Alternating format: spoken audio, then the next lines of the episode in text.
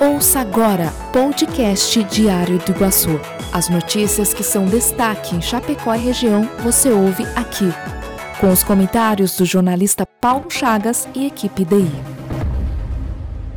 Olá, eu sou o jornalista Paulo Chagas e trago aqui um resumo das principais notícias do Diário do Iguaçu e do portal diregional.com.br.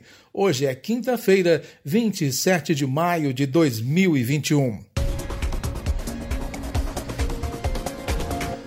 Prefeitura de Chapecó lança o ponto web. A administração municipal de Chapecó está implantando um sistema inovador de ponto para os servidores públicos, o ponto web.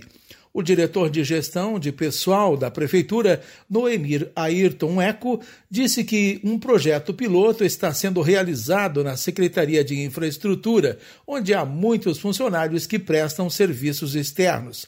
Trata-se de uma ação de modernização da administração visando facilitar a gestão da vida dos funcionários que não precisam mais se deslocar até um prédio público para bater o ponto e depois ir até o local de trabalho. Em alguns casos, servidores ainda assinavam o livro ponto. Dia Livre de Impostos será realizado nesta quinta-feira. Um dia de informação e conscientização sobre o peso dos impostos no dia a dia do cidadão e sobre a importância de uma reforma tributária efetiva com redução de taxas, desburocratização e simplificação. Assim pode ser definido o Dia Livre de Impostos que a Câmara de Dirigentes Logistas de Chapecó e a CDL Jovem promovem nesta quinta-feira. Neste ano, a CDL Jovem direciona a ação para os segmentos de e-commerce e delivery para evitar aglomerações lojistas de Chapecó oferecem produtos com descontos. Para se ter uma ideia, Chapecó pagou somente neste ano mais de 84 milhões em impostos, segundo os dados do Impostômetro do Instituto Brasileiro de Planejamento e Tributação. O governo do estado encaminha pacote de projetos à Assembleia Legislativa. O governo do estado entregou nesta quarta-feira uma série de projetos para a apreciação da Assembleia Legislativa do estado.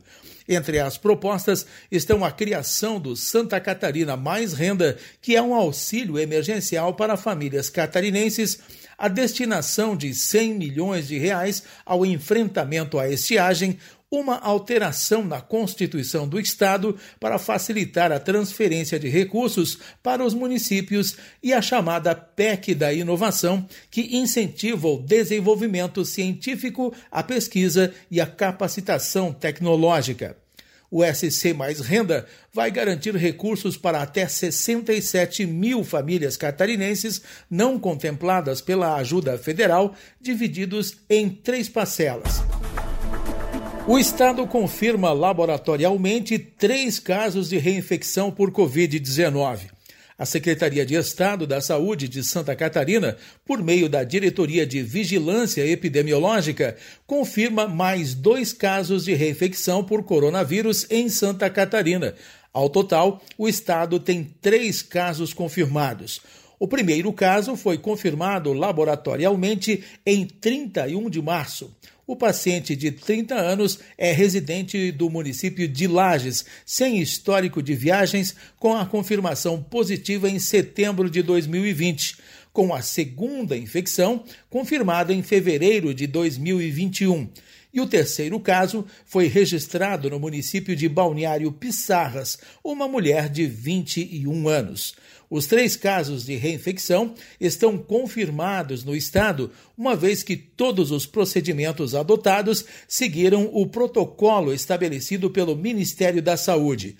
Até o momento, foram notificados 51 casos de reinfecção em Santa Catarina, sendo 34 descartados, 3 confirmados e 14 aguardando o resultado. Xanxerê promove o dia D de vacinação contra a gripe.